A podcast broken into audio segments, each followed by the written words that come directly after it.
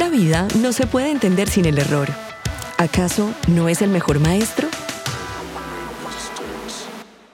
Esto es Mistakes, el podcast donde celebramos el error y lo hacemos el protagonista de la historia. Mistakes, errores inspiradores. Hola, soy Silvia Gudelo y en este capítulo de Mistakes hablaremos sobre la actitud. Y para hacerlo, invitamos a Jorge Duba, un fotógrafo de moda y de celebridades en Estados Unidos como Marc Anthony, Adriana Lima, Bárbara Fialo o Olga Kurilenko. Un hombre que a sus 48 años nos puede decir que la migración, el autismo y un paro cardíaco, producto del COVID, sí se pueden superar y en gran parte asumiendo una muy buena actitud. Esta es su historia en tres momentos. Momento número uno el asilo político hace un poco más de 20 años, cuando su papá comenzó a ser extorsionado y sin pensarlo demasiado, se fueron de Colombia para Estados Unidos. Es muy duro porque pues dejar el mundo al que no estaba acostumbrado, dejar sus amigos, su familia, eh, su trabajo, su estilo de vida, es, y llegar a un país donde, donde no tienes nada de eso en un principio, es, cuesta mucho y, no todo el mundo es capaz de, de, vivir los, los, obstáculos que te toca vivir cuando llegas, o sea, como desde la parte del idioma, eh, no conocer a nadie. Cuando uno no está enseñado a, hacer trabajos que nunca había hecho, cuesta, cuesta eh, romper el esquema y, y cuesta adaptarse a cosas que nunca has hecho.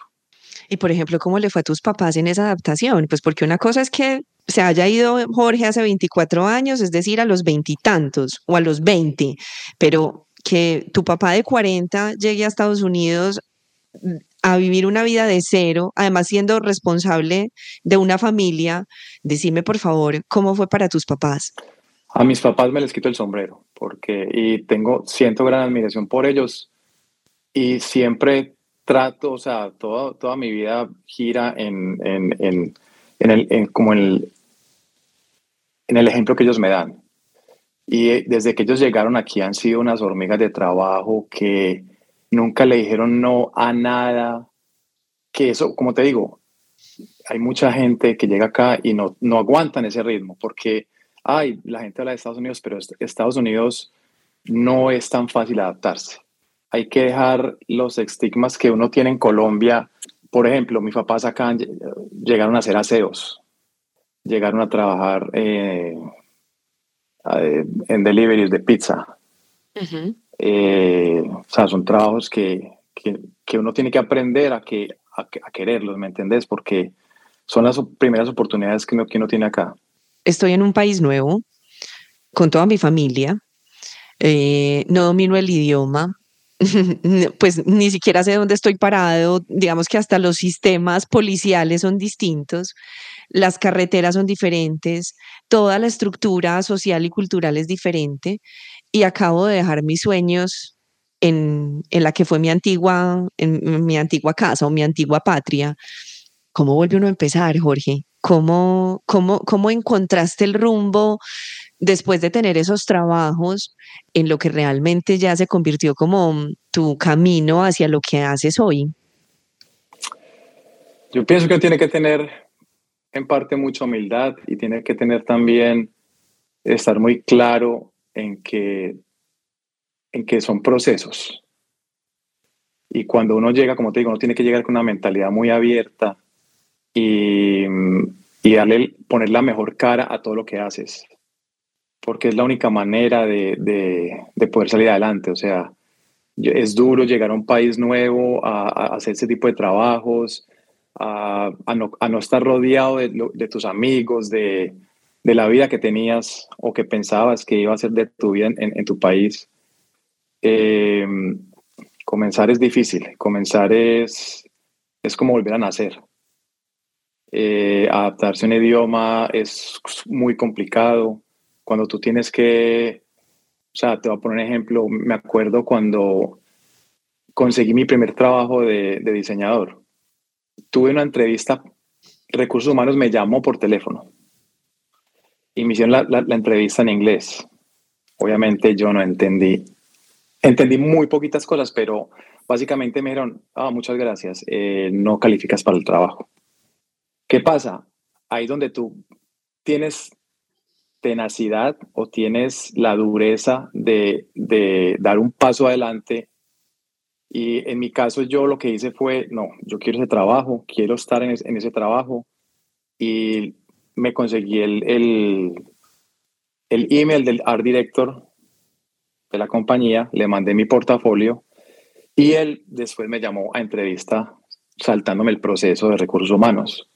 Y él me entrevistó y yo, yo fui muy honesto con él. Yo le dije, yo no hablo inglés, pero tengo demasiadas ganas de trabajar y, y déme la oportunidad. Y así fue, el, el, el tipo me dio la, la, oportunidad y trabajando pues, me ayudó mucho porque así eh, me obligó mucho a aprender el inglés. Trabajando se, se aprende bastante, además de también toca estudiar un poquito, pues. ¿Lloraste? ¿En algún momento sentiste que no ibas a ser capaz? La verdad, no. Yo sabía que eso, que eso era, era, que era temporal. Yo sabía que eso no iba a ser para siempre. O sea, eh, y de todas maneras era gratificante trabajar en lo que te tocaba, porque, como te digo, es, en Colombia un trabajo no, es, no, te lo pagan bien. Aquí te da para vivir. Y, eso, eso te hace sentir bien, pues que estás haciendo algo diferente a lo que estabas haciendo en tu país. Entonces, hay gente a la que le puede dar más duro dependiendo de, cómo toman la vida.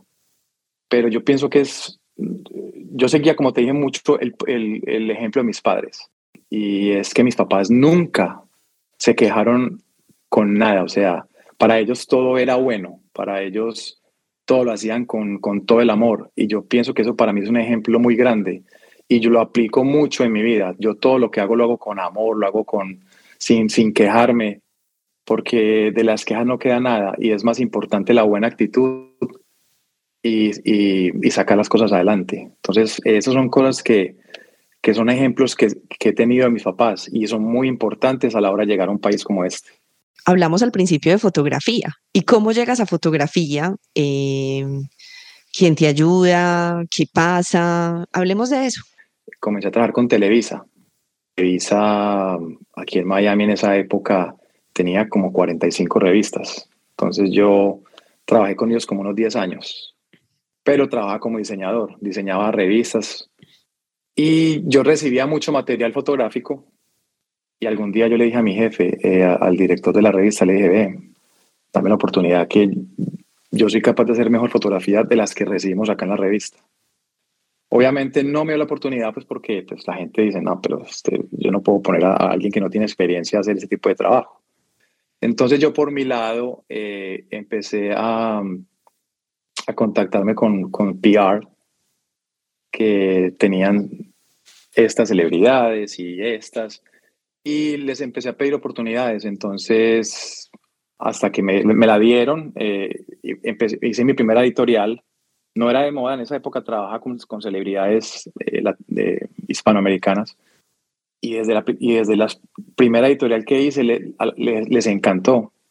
Y entonces me empezaron a dar más oportunidades, empecé a fotografiar diferentes personas, diferentes... Uh, me acuerdo que empecé con, en esa época con Carlos Ponce, y cuando mi jefe en esa época eh, vio mi trabajo, ya me dio la primera oportunidad de hacer pues fotos y bueno, ya ahí empecé y nunca paré. Voy a, voy a resumir un poco. Un diseñador gráfico se va eh, a Estados Unidos en asilo político, digamos que tiene un primer recorrido en su vida en los trabajos eh, que por estereotipo normalmente en Colombia no desempeñamos. Luego se viene la oportunidad de empezar a trabajar en diseño gráfico, después de luchársela también para lograrse el cargo. Y de ahí en adelante, con un foco claro en yo soy capaz de hacer esto, yo puedo, eh, terminaste en la fotografía. En ese resumen que acabo de hacer, Jorge, ¿qué errores cometiste? Digamos que cuando estás haciendo una profesión que estás empezando, empiezas a regalar tu trabajo para poder tener un nombre el día de mañana. Pero es importante saber hasta qué punto regalarlo yo pienso que uno de los, de los errores que tuve en mi proceso de, de convertirme en fotógrafo fue que regalé demasiado mi trabajo y de pronto no lo valoré mucho al principio. Y eso, eh, eso hizo que, que me tomara más tiempo de lo pensado de, de, de poder vivir de esto y poder sacar mi carrera adelante. Y yo creo que es importante que las personas desde un principio valoren lo que hacen. No quiere decir que no lo valorara, pero no me, no me di el lugar de darle el valor que mi fotografía y el trabajo que yo estaba haciendo tenía. Entonces yo pienso que hay que saber llegar un momento de decir, bueno, hasta aquí, hasta aquí llegué de regalar mi trabajo por hacer mi nombre. Eh, y hay que enseñarle a la gente que la profesión que uno hace tiene, tiene, un, tiene un valor más allá del dinero y es un valor de todo el esfuerzo que tú le has puesto a, tantas horas de sacrificio, a, abandonar a tu propia familia, porque parte de, tu ser bueno en, en, lo que hagas requiere un sacrificio que te hace alejar de, de las cosas que amas como, como, como tu esposa, tus hijos, tus, tus padres. Y eso me pasó a mí, porque yo quería sacar mi fotografía adelante y yo no pensaba en más que aprender en, en, en, estar tomando fotos todo el tiempo y me llegué a olvidar, llegué a olvidarme de mi familia, a tener problemas y eso también es un error grandísimo porque por más que uno quiera ser alguien en la vida, eh, la, la, vida te enseña que más importante que la familia no hay nada. Y la familia es muy importante llevarla a la par con lo que tú vamos a hacer. Sí, que haya como el justo equilibrio entre hay que lo tener que un haces. Uh -huh. Sí, el equilibrio es muy importante, porque de nada te sirve ser una persona exitosa si no tienes éxito en tu, en tu hogar, si no tienes éxito en tu, como en tu vida personal. O sea, yo pienso que el éxito, el éxito de una persona es tratar de hacer todo con equilibrio, de hacerlo todo bien y no, no sobresalir solamente en un aspecto de tu vida. Momento número dos, el autismo. Ya mencionaste la familia, entonces hablemos un poco de eso.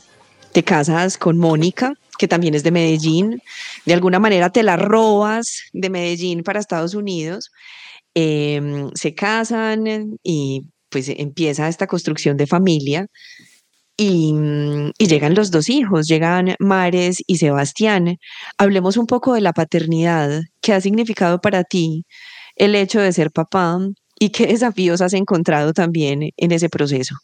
Es el trabajo más bien remunerado de la vida. Eh, para mí ser papá ha sido la mejor experiencia que yo he vivido, siempre lo soñé y y, a mis dos hijos, pues los amo con locura. Para mí es a pesar de que tuve una, una, una, etapa ahora, como lo mencioné, pues que, que descuidé un poquito mi familia con la parte de prepararme eh, eh, en mi carrera, logré pues encontrar ese, ese, ese balance y, volver a mi familia. Y pues, como te digo, más grande que eso no hay. Eh, hay hay cosas duras de la paternidad, como por ejemplo, a nosotros nos tocó vivir con mi hijo Sebastián eh, a los 8 o 10 meses de nacido, eh, eh, nos dimos cuenta que, que el niño pues eh, lo diagnosticaron con autismo.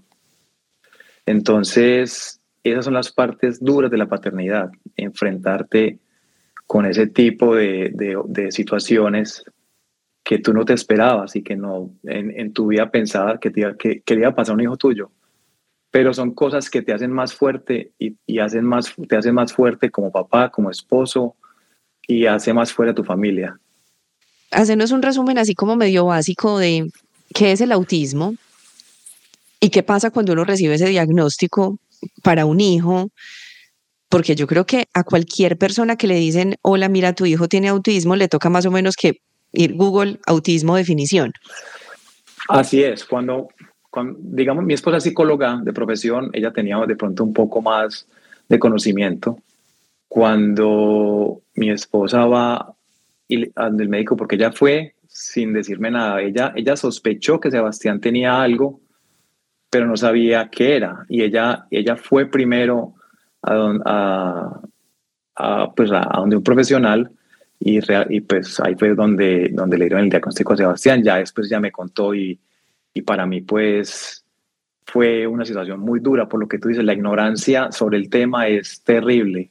Y cuando, te, cuando tú no sabes nada y te dicen eh, la palabra autismo, tú dices, oh, mi hijo va a ser retrasado mental. Fue lo primero que se me vino a la, época, eh, a la cabeza en ese momento, pues una ignorancia terrible.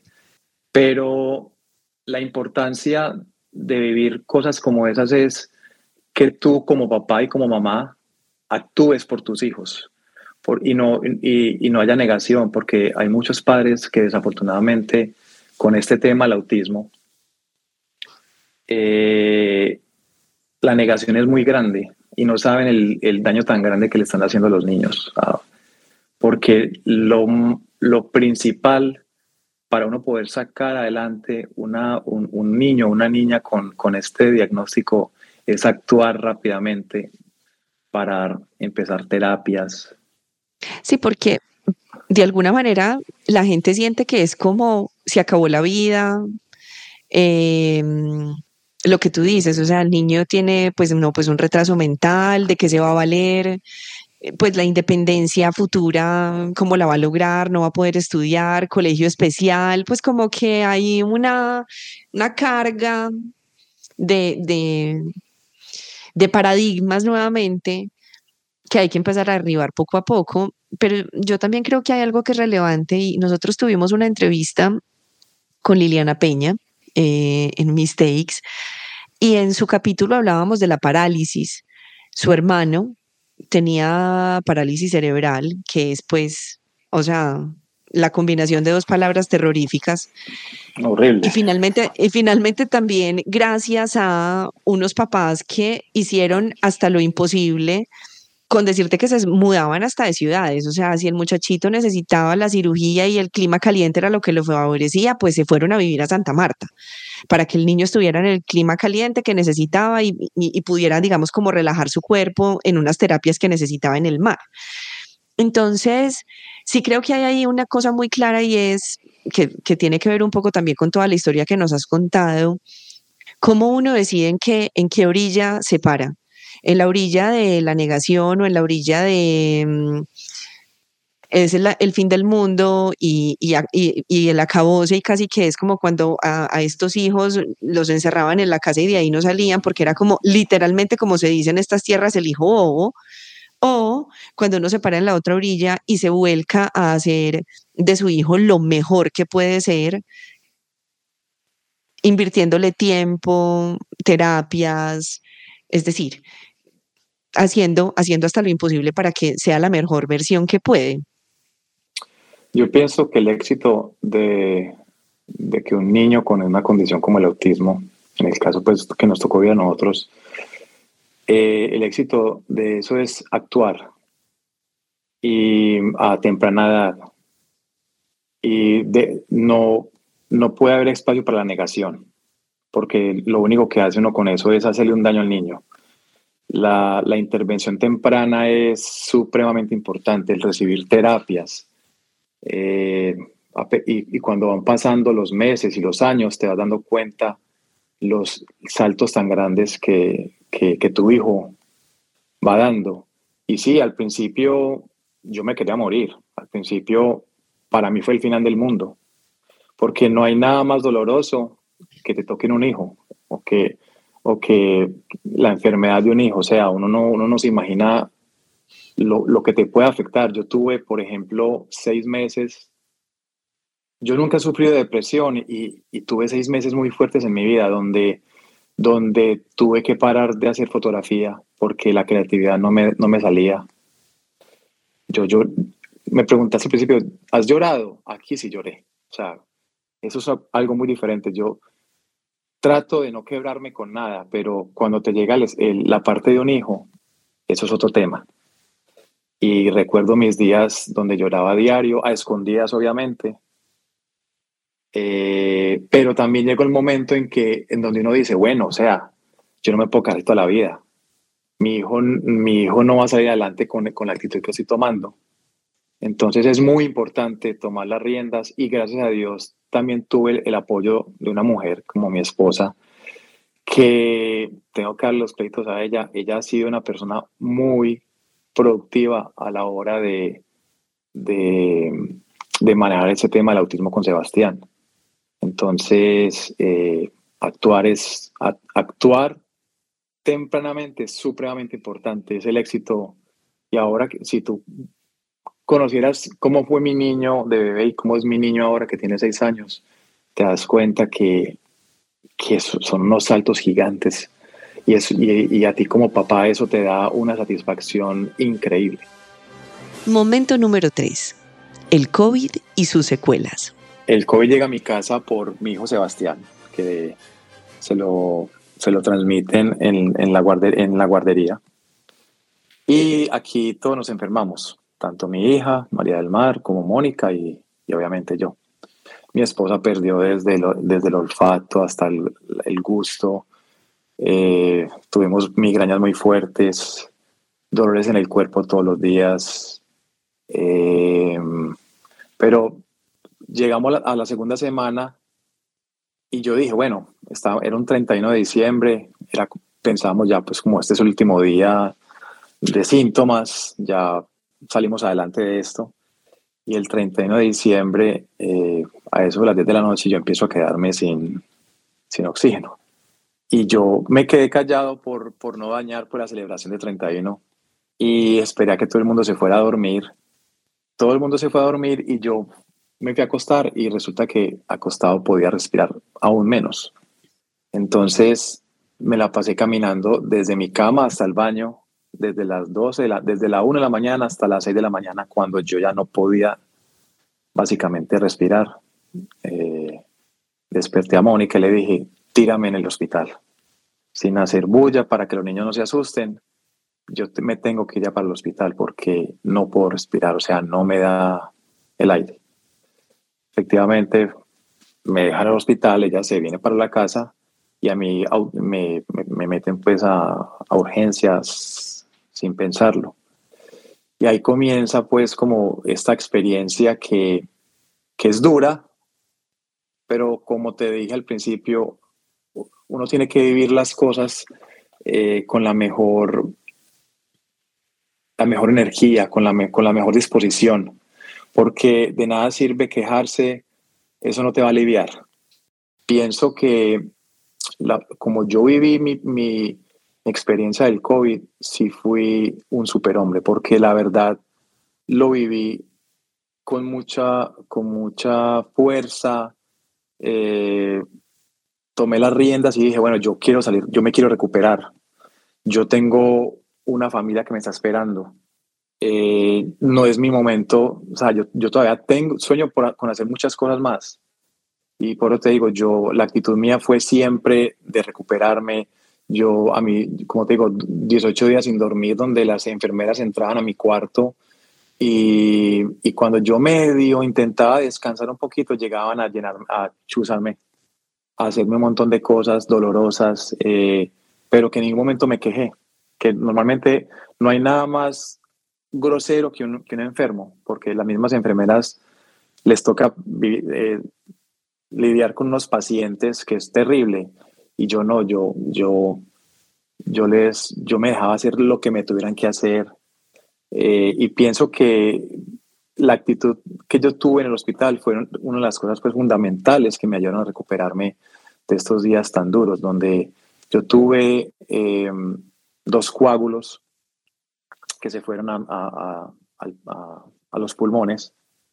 Eh, y además de eso me dio un, un heart attack, un, paro cardíaco.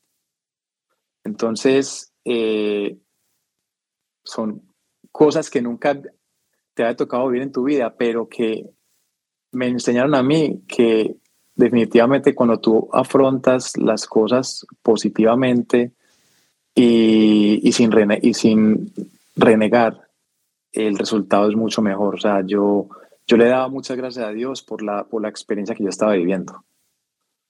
Porque me, me enseñó a valorar cosas que de pronto antes no valoraba.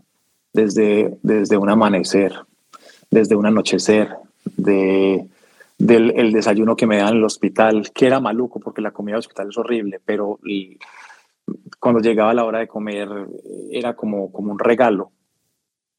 Entonces, eh, le doy muchas gracias a, Dios a la experiencia que viví porque me sensibilizó de muchas cosas que de pronto, a pesar de que siempre he sido una persona eh, agradecida, de pronto no, no, no, no, no me daba cuenta de detalles tan pequeños que tenemos todos los días y que no valoramos y que no le agradecemos a la vida por tenerlo. Entonces, eh, para mí fue una experiencia que me, como, como, persona me ayudó a crecer bastante.